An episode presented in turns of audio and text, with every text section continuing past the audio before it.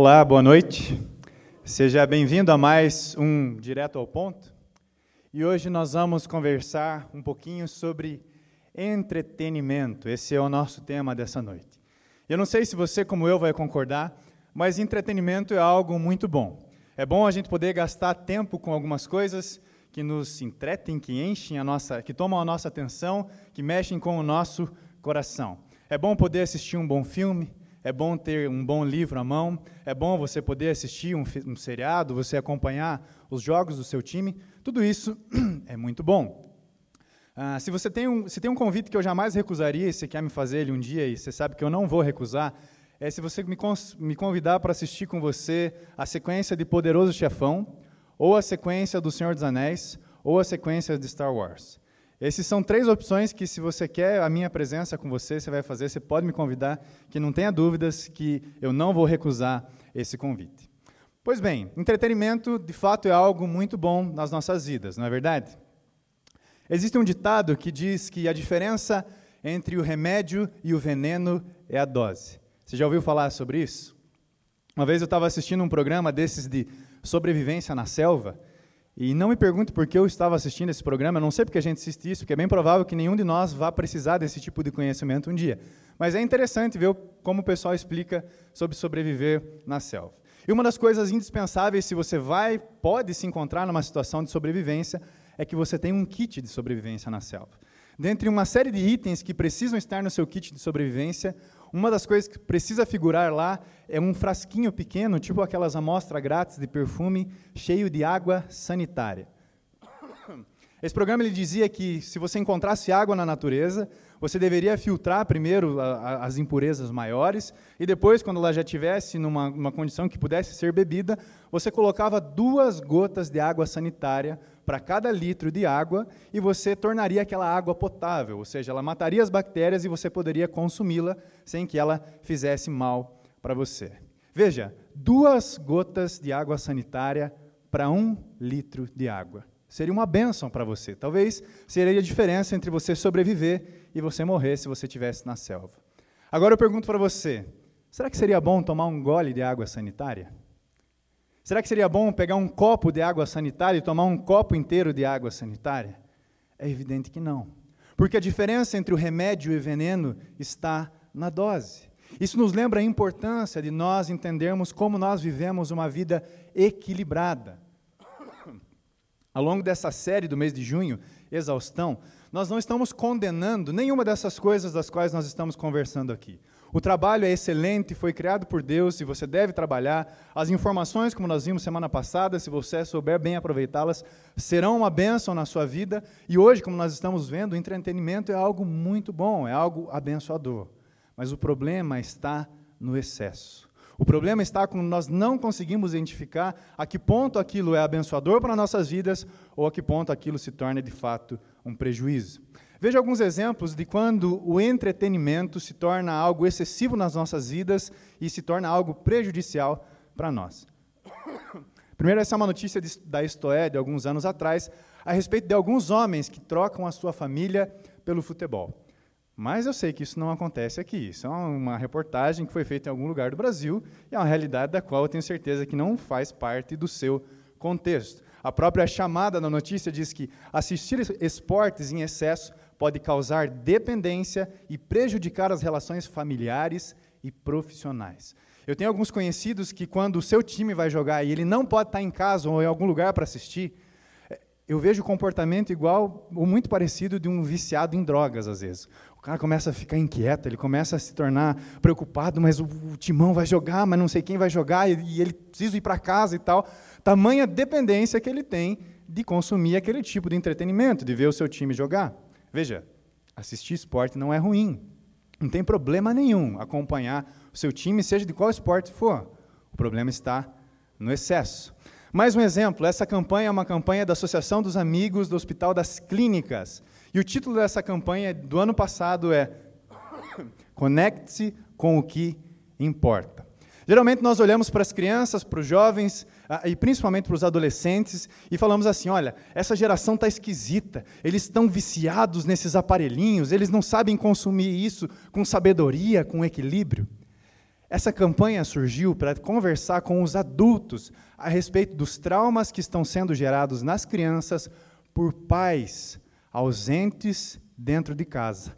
Pais que não conseguem entender a importância do equilíbrio e não passam tempo com os seus filhos, mas passam tempo no celular, mas passam tempo com a TV, mas passam tempo na novela, mas passam tempo no computador e os seus filhos acabam ficando doentes. Isso é muito importante que você preste atenção. Uma pediatra e psicanalista chamada Lucy Pfeiffer, ela é daqui de Curitiba, e ela diz assim: esse vício ele está ocupando o lugar do vínculo familiar dentro das casas, distorcendo e prejudicando a formação das crianças. E ela afirma que isso também é um tipo de violência e é um tipo de abuso infantil. Ou seja, pais que não dão atenção aos seus filhos por conta do excesso de uso de celular e de tantas coisas, isso é um prejuízo tremendo. Uma outra notícia interessante, se você é mais jovem, você vai entender o que essa notícia nos diz. Maratonar séries pode indicar depressão, aponta estudo. Nosso acampamento de adolescentes de alguns meses atrás, o tema era maratonando. Se você não está familiarizado com esse tema, vou explicar para você o que ele significa. Se maratona na sua cabeça tem apenas a ver com você sair correndo por uma longa distância, hoje em dia maratonar ou correr maratonas tem a ver com você pegar um seriado ou uma sequência de filmes bastante extensa e assisti-los todos de uma vez só em sequência.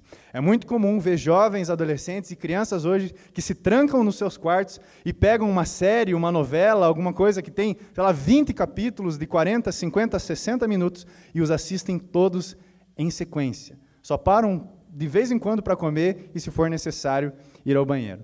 Essa pesquisa indicou tendências e sintomas depressivos e sentimentos de solidão em quem tem esse hábito.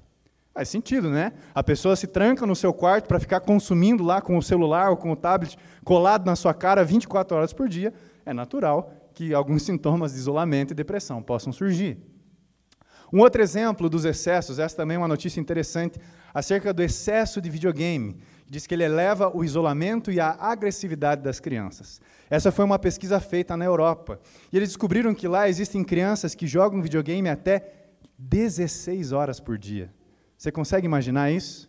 Na minha matemática, o dia tem 24 horas, a gente dorme em torno de 8, mais ou menos, alguns um pouco menos, outros um pouco mais, e sobram então 16 horas no dia. Às 16 horas do dia, essas crianças estão com a tela, com a televisão, com os videogames perdão, com os videogames na sua frente. É natural que uma criança que vive nessa realidade, ela só consegue entender a realidade do jogo, ela não vai conseguir entender a realidade das interações sociais do mundo real. E ela vai se tornar, como essa pesquisa diz, agressiva, intolerante e isolada. Crianças que têm excesso de consumo de videogame, de entretenimento, acabam adquirindo essas características. Preste bem atenção, você que é pai, não saia daqui hoje pegando seu filho, que é criança, adolescente, falando assim: viu, pastor falou, não é para jogar videogame, eu falei que esse troço não presta. Não é isso que eu estou dizendo. O problema, mais uma vez, está no excesso, em não saber consumir isso com equilíbrio. Uma última notícia para que você entenda de fato como isso pode ser prejudicial: o governo da Coreia do Sul tem se preocupado como os jovens do seu país têm sido ficado viciados no uso dos seus celulares, no uso dos seus smartphones. Os pesquisadores, os especialistas estão afirmando que esses aparelhos estão transformando as crianças em escravos sem cérebro. E se você já viu um adolescente, uma criança andando na rua com o seu celular assim, e aí, pela graça de Deus, passa um ônibus na rua, ele nem vê, mas não atropela ele, dali a pouco ele tropeça num buraco e não vê. Se você já viu isso, você vai concordar que, de fato, algumas coisas têm transformado jovens, crianças e adolescentes, mas não só esses, às vezes em escravos sem cérebro. Pessoas to totalmente dependentes disso aqui para que elas possam viver. Com certeza você já viu alguém, você conhece alguém que sofre com o excesso, talvez, de entretenimento, e talvez esse alguém até mesmo seja você, com excesso de filmes, excesso de internet, excesso de novela, excesso de esportes, excesso de tantas coisas. E eu pergunto para você, por que tanto desequilíbrio nas nossas vidas? Por que é que essas pessoas chegam a tal ponto de passar 16 horas do seu dia consumindo entretenimento e não perceber que isso é algo negativo? De alguma maneira achar que isso é bom, que ela está fazendo algo positivo para a sua vida. Por que será?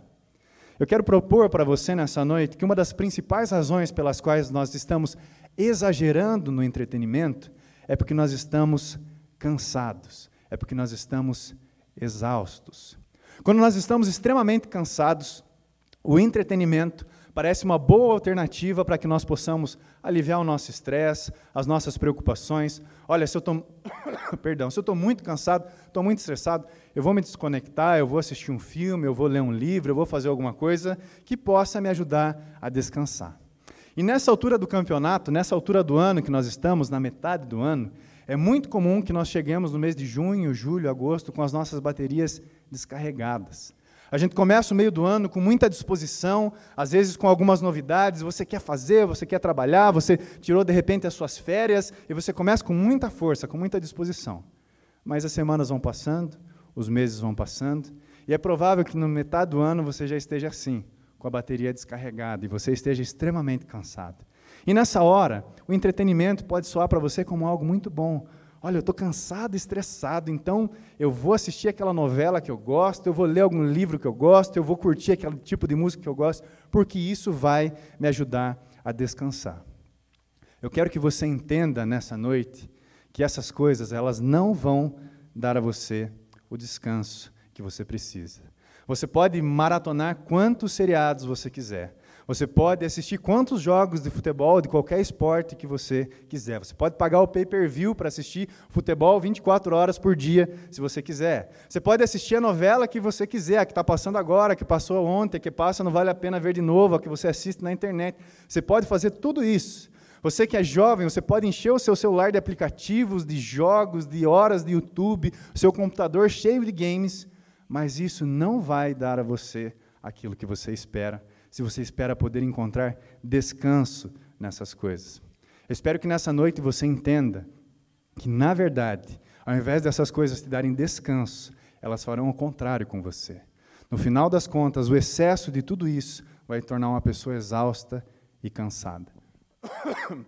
Veja comigo um texto da palavra de Deus, Marcos capítulo 1. A fonte tá, ficou trocada ali. Então, abra sua Bíblia, acompanhe comigo na sua Bíblia. Marcos capítulo 1, a partir do versículo 29. Tudo bem, diz assim esse texto. E saindo eles da sinagoga, foram com Tiago e João diretamente para a casa de Simão e André. A sogra de Simão achava-se acamada com febre, e logo lhe falaram a respeito dela. Então, aproximando-se, tomou-a pela mão, e a febre a deixou, passando ela a servi-los. À tarde, ao cair do sol, trouxeram a Jesus todos os enfermos e endemoniados. Toda a cidade estava reunida à porta, e ele curou muitos doentes de toda sorte de enfermidades. Também expeliu muitos demônios, não lhe permitindo que falassem, porque sabiam quem ele era. Tendo se levantado alta madrugada, saiu, foi para um lugar deserto e ali orava. Procuravam-no diligentemente Simão e os que com ele estavam. Tendo encontrado, lhe disseram: Todos te buscam. Jesus, porém, lhes disse: Vamos a outros lugares, às povoações vizinhas, a fim de que eu pregue também ali, pois é para isso que eu vim. Então foi por toda a Galiléia, pregando nas sinagogas deles e expelindo demônios. Muito bem. Muito bem. Essa história nos conta um episódio do início do ministério de Jesus que eu quero lembrar a você de maneira muito breve nessa noite. Jesus estava no início do seu ministério e ele estava começando a fazer alguns sinais, prodígios, alguns milagres. E ele estava num, num, pequeno vilarejo onde também se encontrava a família de Pedro. E aí o texto nos diz que a sogra de Pedro estava doente, estava com febre, e eles levaram Jesus para visitá-la. E Jesus, chegando, como o texto diz, tomou-a pela mão e a febre a deixou. Numa cidade razoavelmente pequena, você deve imaginar que as notícias correm rápido, não é verdade? Quando alguém chega alguém que tem o poder de curar pessoas, de transformar a vida de pessoas, esse tipo de notícia se espalha muito rápido. E o texto vai nos dizer então que depois dessa cura da sogra de Pedro, quando as pessoas ficaram sabendo, toda a cidade foi até Jesus. Todos aqueles que necessitavam de cura, que estavam sendo oprimidos por espíritos malignos, e preste atenção num detalhe. O texto diz que isso era ao cair do sol, ao anoitecer. Talvez isso seja ali em torno de umas seis e meia, sete horas, a gente não sabe dizer exatamente, mas deveria ser mais ou menos nesse horário. E o texto dá essa ênfase: toda a cidade foi procurar a Jesus. Eu não consigo ah, quantificar exatamente quantas pessoas, mas eu imagino que um bom grupo, uma pequena multidão, foi se encontrar com Jesus naquele momento. E Jesus atendeu a todas aquelas pessoas. Pense comigo, vamos chutar baixo. Se fossem 100 pessoas para que Jesus pudesse orar por elas, para que Jesus pudesse conversar com elas, para que Jesus pudesse curá-las, para que Jesus pudesse expelir demônios, para que Jesus pudesse dar atenção daquelas pessoas, quanto tempo você acha que isso tomaria? Três? Quatro? Cinco horas? Preste atenção. O texto acabou de nos lembrar que isso começou ao cair do sol. Talvez Jesus tenha atendido e curado a última pessoa uma, duas, talvez três horas da manhã. E aí, se nós estivéssemos no lugar de Jesus, eu garanto para você que a nossa sensação, que o nosso sentimento seria assim: rapaz, depois de um dia desse, de atender pessoas, de curar pessoas, de estar tão cansado, amanhã eu vou dormir até 11 horas da manhã, amanhã eu vou dormir até meio-dia, depois eu vou acordar e não vou me preocupar com ninguém. Eu vou assistir um filminho, depois eu vou ler um livro, eu vou zerar a cabeça. Eu preciso descansar. E aí o texto nos mostra algo que talvez nos surpreenda um pouco. O texto diz que ainda de madrugada, quando estava ainda escuro, o que aconteceu? Jesus se levantou e foi para um lugar deserto para orar. Veja, nós ouvimos bastante nessa conferência que passou nesses dias a respeito da humanidade de Jesus. Nós compreendemos teologicamente e biblicamente que Jesus é 100% Deus e 100% homem. Embora isso possa a gente tem uma série de dificuldades lógicas para compreender isso. Mas na prática, nós realmente pensamos que Deus, que Jesus é 100% Deus e muitas vezes quase nada homem. Nós precisamos lembrar que Jesus tinha uma natureza humana, embora não corrompida como a minha e a sua, mas ele tinha uma natureza humana, sujeita ao cansaço, sujeita à fome, sujeita ao sono, sujeita a um monte de coisas que eu e você sentimos. E o texto nos diz que depois de trabalhar até de madrugada, Jesus ainda acorda muito cedo, ainda de madrugada, para tirar um tempo de oração. Eu quero que você entenda e que você perceba nessa noite que existe um tipo de descanso físico do qual eu e você precisamos experimentar nas nossas vidas. Nós temos corpos físicos, nós precisamos dormir. E nós precisamos, inclusive, de entretenimento, como nós já conversamos aqui. É bom que você possa, de vez em quando, desestressar lendo um livro, assistindo um filme ou coisas desse tipo. Mas nós precisamos entender que essas coisas não vão recarregar as nossas baterias, que elas não vão de fato recarregar as nossas energias, porque existe um tipo de descanso que eu poderia chamar nessa noite de descanso espiritual, que nós precisamos entender e precisamos dele nas nossas vidas. Esse tipo de descanso físico, 12 horas de sono, não vai te dar o que o seu coração precisa a respeito do descanso. E essa história de Jesus nos ensina um pouco a respeito disso. Eu preciso que você entenda nessa noite, de maneira muito breve, que a presença de Deus em nós, a presença de Deus habitando no nosso coração, é aquilo que nos restaura, é aquilo que nos dá força, é aquilo que nos dá vontade para viver. Veja, tem um texto em Ezequiel 47. Eu não sei se você já ouviu essa passagem, se você já leu. Esse texto é uma visão que Deus dá a Ezequiel. E nessa visão, Ezequiel ele está no templo e ele diz que tem um pequeno riacho que corre por debaixo do templo, e esse riacho vai saindo e conforme ele vai avançando, ele vai se tornando um grande rio. E o texto diz que por onde esse rio passa, tudo aquilo que não tinha vida, tudo aquilo que estava podre, que estava morto, volta a viver. Quando nós lemos Apocalipse 21, nós entendemos que esse rio é a presença de Deus. Que esse rio é o Espírito Santo, que, como em Apocalipse 21 diz, que procede e sai do trono e do cordeiro. É a própria presença de Deus que traz vida. É por isso que 12 horas de sono não vai dar o descanso que você precisa. É por isso que 16 horas de videogame não vai dar você a alegria que você precisa. Porque nós precisamos desse tempo na presença de Deus para que o nosso coração seja, seja restaurado. Afinal, nós não cremos que Ele é fonte de todo bem, de toda alegria e de toda vida. Se nós queremos encontrar descanso, meus queridos, se você precisar armazenar algo nessa noite, guarde essa frase. Se você precisa encontrar descanso, você precisa aprender a amar a presença de Deus. Se você quer encontrar descanso para o seu coração, você precisa aprender a amar a presença de Deus, a ser apaixonado pela presença de Deus.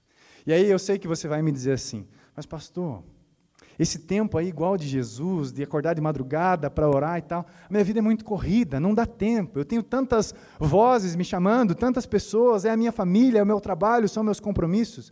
Veja, com Jesus não era diferente. As suas atividades ministeriais eram muitas. E quando ele se retira para orar, Algum tempo depois, Pedro já vai lá procurando Jesus, já fala: Jesus, o que você está fazendo aí? Todo mundo está te procurando, você não sabe que o pessoal lá precisa da sua atenção? Isso serve para lembrar a mim e a você que todas as vezes que nós quisermos buscar a presença de Deus em secreto, algumas vozes vão chamar ao meu coração e ao seu coração, dizendo assim: Cara, o que você está fazendo aí? Perdendo teu tempo, tem tanta coisa para ser feita. E às vezes, às vezes, essa voz vai ser a voz do entretenimento. Às vezes essa voz vai dizer ao seu coração assim: Mas você vai para a igreja hoje, quarta-feira à noite, tem campeonato brasileiro, cara, teu time vai jogar. Você vai querer lá ouvir sobre a palavra de Deus e tirar tempo de oração e vai perder o teu time jogando. Você vai terminar de assistir um episódio de um seriado e Deus às vezes vai estar enxacoalhando teu coração, falando assim: Puxa, cara, eu queria um tempo contigo, meu filho. Eu queria que você viesse aqui para a gente conversar. Tenho tanta coisa para falar ao seu coração. E aí o entretenimento vai dizer para você: Mas, cara, você vai ficar sem saber o que acontece no próximo episódio? acabou de uma maneira tão eletrizante esse, você não vai querer assistir o próximo capítulo? É aí que o entretenimento se torna um grande vilão nas nossas vidas. É aí que o entretenimento começa a roubar o nosso tempo com Deus. Martinho Lutero, o reformador, ele dizia que quanto mais afazeres ele tem para fazer no dia, mais cedo ele tinha que acordar para ter um tempo de oração. Ele acordava muitas vezes três horas antes do seu horário normal para tirar tempo de oração com Deus quando eram os seus dias mais atarefados. Você consegue imaginar isso? É o que Jesus fez nesse momento. Se eu e você não aprendermos a encontrar o descanso na presença de Deus e desfrutar da presença de Deus nas nossas vidas, nós viveremos constantemente exaustos, deprimidos e tristes. Enquanto nós não entendermos que Deus é a fonte de vida e alegria e que nós precisamos nos encher dele em nós, nós vamos constantemente viver cansados. Constantemente. Pense nisso. Uma outra coisa interessante e última que eu quero falar a respeito disso é sobre o conteúdo da oração de Jesus. O que é que você acha que Jesus estava conversando com o Pai nesse momento? Ah, sem dúvida, eu posso afirmar com toda a segurança que essa não era um tempo de oração onde Jesus estava pedindo algo para Deus, como muitos de nós entendem a oração. Talvez alguns de vocês, quando nós falemos a respeito de pessoas que oram três, quatro, cinco, dez horas por dia, você fale assim: rapaz, mas não é possível. Não é possível alguém ficar tanto tempo assim sozinho, talvez em silêncio ou falando com Deus. Não é possível. Porque muitos de nós reduzem esse tempo na presença de Deus, esse tempo de oração, a listas de pedidos. Deus, o senhor viu, então eu preciso de um emprego, é, abençoe essa tal situação, a minha mulher não sei o quê, o meu filho está doente e tal. E nós reduzimos o nosso tempo de oração com Deus a listinhas de pedidos. Por não entendermos que oração significa comunhão com Deus. Oração significa desejo pela presença de Deus. Oração significa amar a presença de Deus e gastar tempo com Deus. Eu lembro de alguns momentos na minha vida onde eu estava nos meus afazeres, trabalho, ainda antes do seminário, e naquela correria, e o meu coração, tudo que passava pelo meu coração era ir logo para casa, para chegar, ficar sozinho, fechar a porta do meu quarto, pôr uma música para tocar, às vezes pegar o meu violão, e às vezes gastar horas e horas conversando com Deus, e dizendo o quanto Ele era maravilhoso, o quanto Ele estava fazendo coisas maravilhosas na minha vida.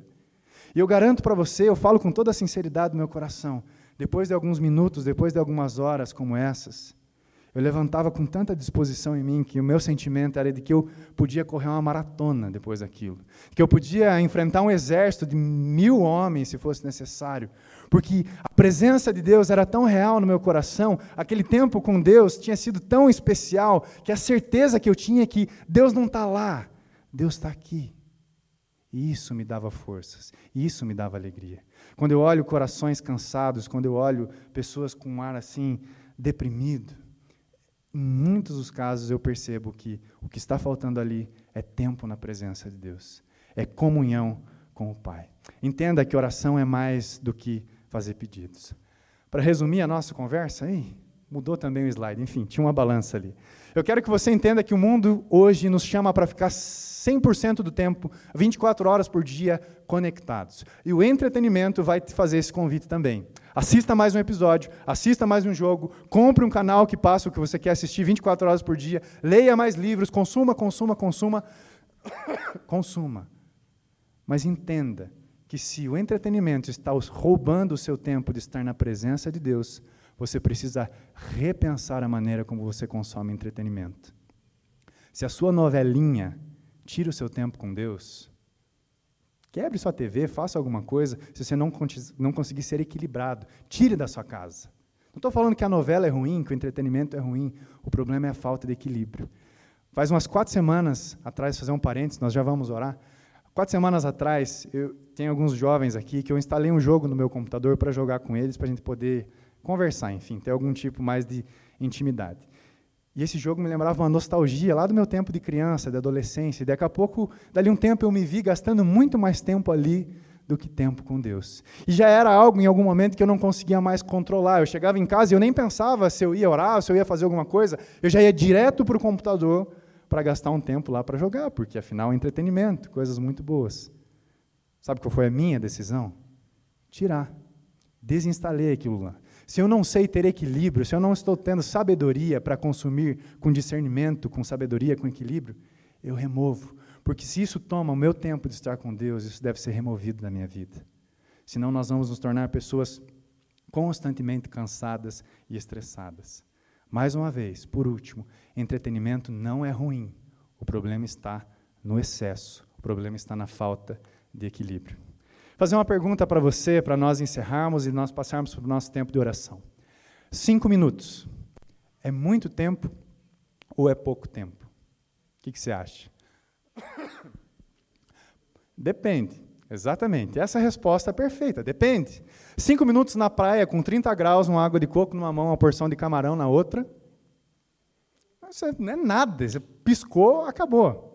Agora, cinco minutos puxando pedra debaixo de um sol de 45 graus é uma eternidade, não é? Agora, deixa eu perguntar para você: cinco minutos na presença de Deus, cinco minutos com o Pai em oração, é muito tempo ou é pouco tempo? O que, que você acha? Eu sei que você vai dizer a resposta correta e você vai dizer assim: é pouco tempo, pastor. Afinal, a presença de Deus é tão boa o problema é que muitas vezes não é isso que nós vemos. Deixa eu contar uma visão pastoral minha sobre esses nossos encontros de quarta-feira, que tem um tempo maior de oração. Sabe uma coisa interessante nós percebemos? Quando nós vamos para esse tempo de oração, algumas pessoas conseguem orar e gastam esse tempo na presença de Deus. Algumas pessoas, após 30, 40 segundos, um minuto, elas já começam a ficar inquietas, elas já abrem os olhos, elas já procuram alguém para conversar, porque mais do que um minuto para conversar com Deus é muito tempo. Sabe o que isso reflete?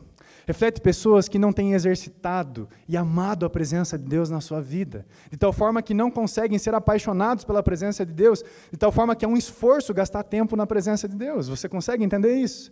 A presença de Deus, o tempo de oração é um peso, é um sacrifício e não um prazer. Se nós não aprendermos a amar a presença de Deus, nós viveremos cansados, não se esqueça disso. Eu quero convidar você, então, a um tempo de oração. E serão três momentos breves, de cinco minutinhos cada um. E eu queria desafiar você, nesse primeiro tempo de oração, nesses cinco minutos, a não pedir nada para Deus. Eu queria que você fechasse, fechasse os seus olhos e que você ocupasse a sua mente e o seu coração conversando com o Pai, com coisas do tipo adoração, louvor, agradecimento. Será que você consegue ficar dizendo cinco minutos para Deus o quanto você o ama? O quanto Deus tem feito coisas maravilhosas na sua vida? Será que você consegue ficar cinco minutos dizendo para Deus: Deus, obrigado. Obrigado pela salvação. Obrigado pelo que o Senhor tem feito na minha história, na minha família, na minha vida. Obrigado. Eu te louvo, te louvo pela tua glória, pela tua majestade. Será que é muito cinco minutos para derramar o nosso coração na presença de Deus?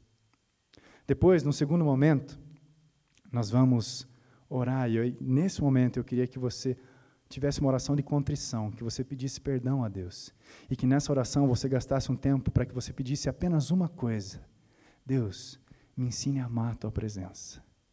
Que esse fosse o seu único pedido nesse segundo momento. Me ensine a ser apaixonado pelo Senhor, me ensine a amar a tua presença, para que esse tempo aqui não seja um sacrifício, mas seja um prazer na minha vida. Feche os seus olhos, vamos orar. as luzes vão diminuir, uma música talvez vá tocar, e tudo isso serve apenas para que você não fique prestando atenção em mais nada nesse momento, para que nada tire a sua atenção, para que você não fique olhando quem está do seu lado, se ele vai orar de joelho, se ele vai orar de pé, se ele vai ficar sentado, o que as pessoas estão fazendo. É para que você possa se concentrar no seu tempo com Deus. Se cinco minutos ainda é muito tempo para você, você acha que você não tem assunto para conversar com o seu Criador por mais do que um ou dois minutos? Deixe essas canções irem ministrando sobre o seu coração, ore com elas, cante essas canções, elas podem ministrar sobre o seu coração. O Espírito Santo do Senhor pode dirigir a sua vida nesse tempo de oração. Como pode me amar, Deus, sabendo que eu fugiria se a porta estivesse aberta?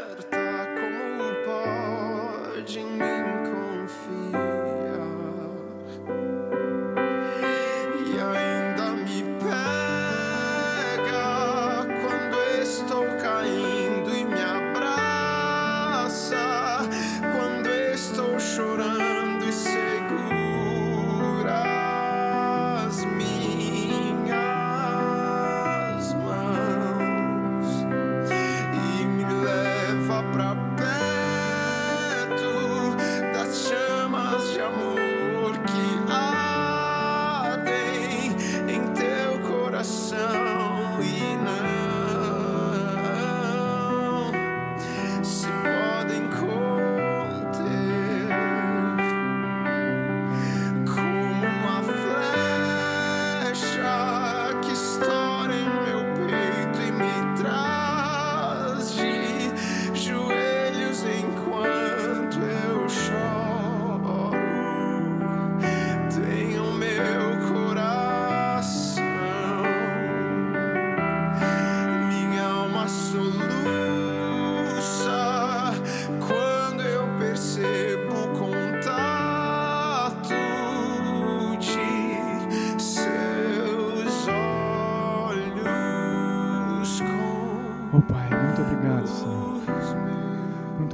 Pela tua presença, Deus, porque pode me amar? o Senhor fendeu os céus e desceu para que nós pudéssemos conhecê-lo, para que nós pudéssemos ter um relacionamento contigo.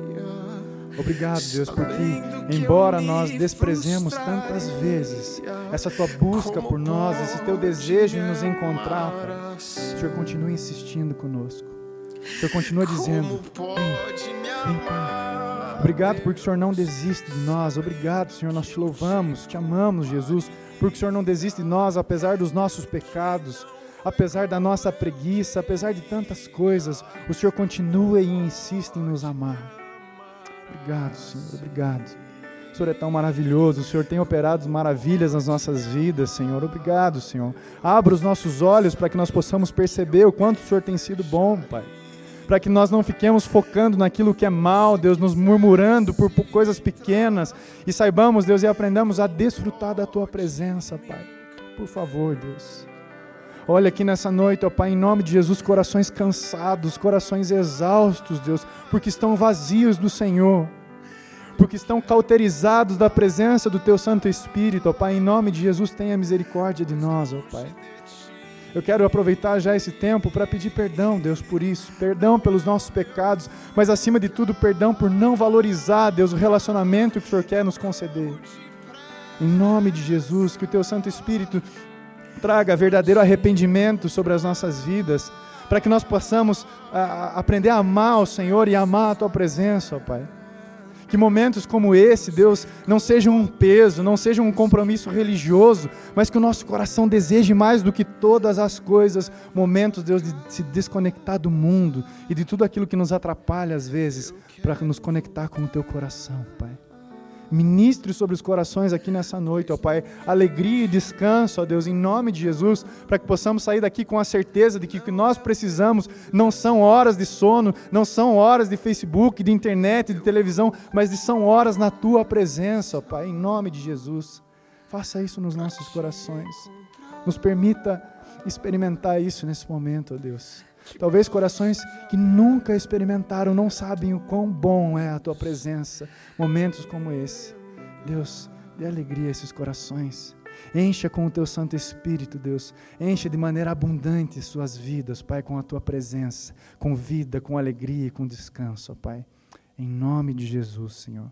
Em nome de Jesus, nós clamamos a Ti, Deus. Continue em oração, continue falando com Deus, continue deixando Deus conduzir o seu coração em oração.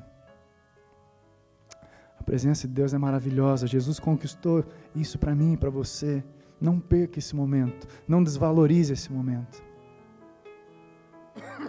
Não se turbe o vosso coração. Crede em Deus e também em mim. Na casa de meu pai muitas moradas. Se não fosse assim, eu não teria dito. Vou preparar-vos um lugar. Eu virei, vos levarei para mim mesmo.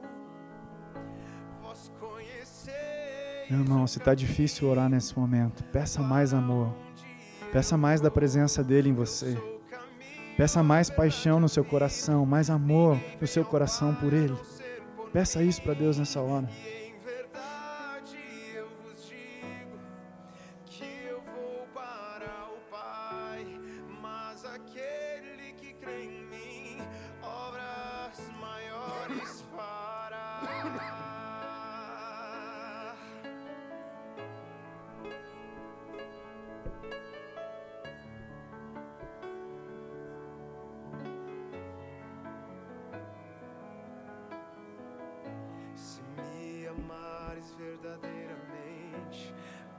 Guardareis os meus mandamentos.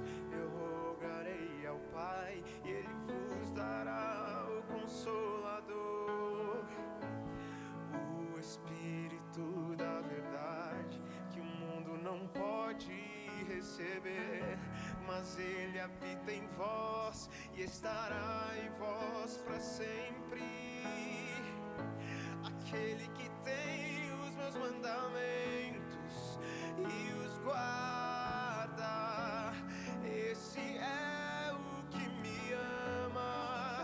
Aleluia, Jesus. Nós te louvamos e nós te agradecemos por esse tempo.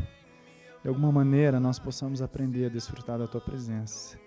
Eu queria orar a ti, Senhor, em especial nessa hora por corações que chegaram exaustos e cansados aqui nessa noite.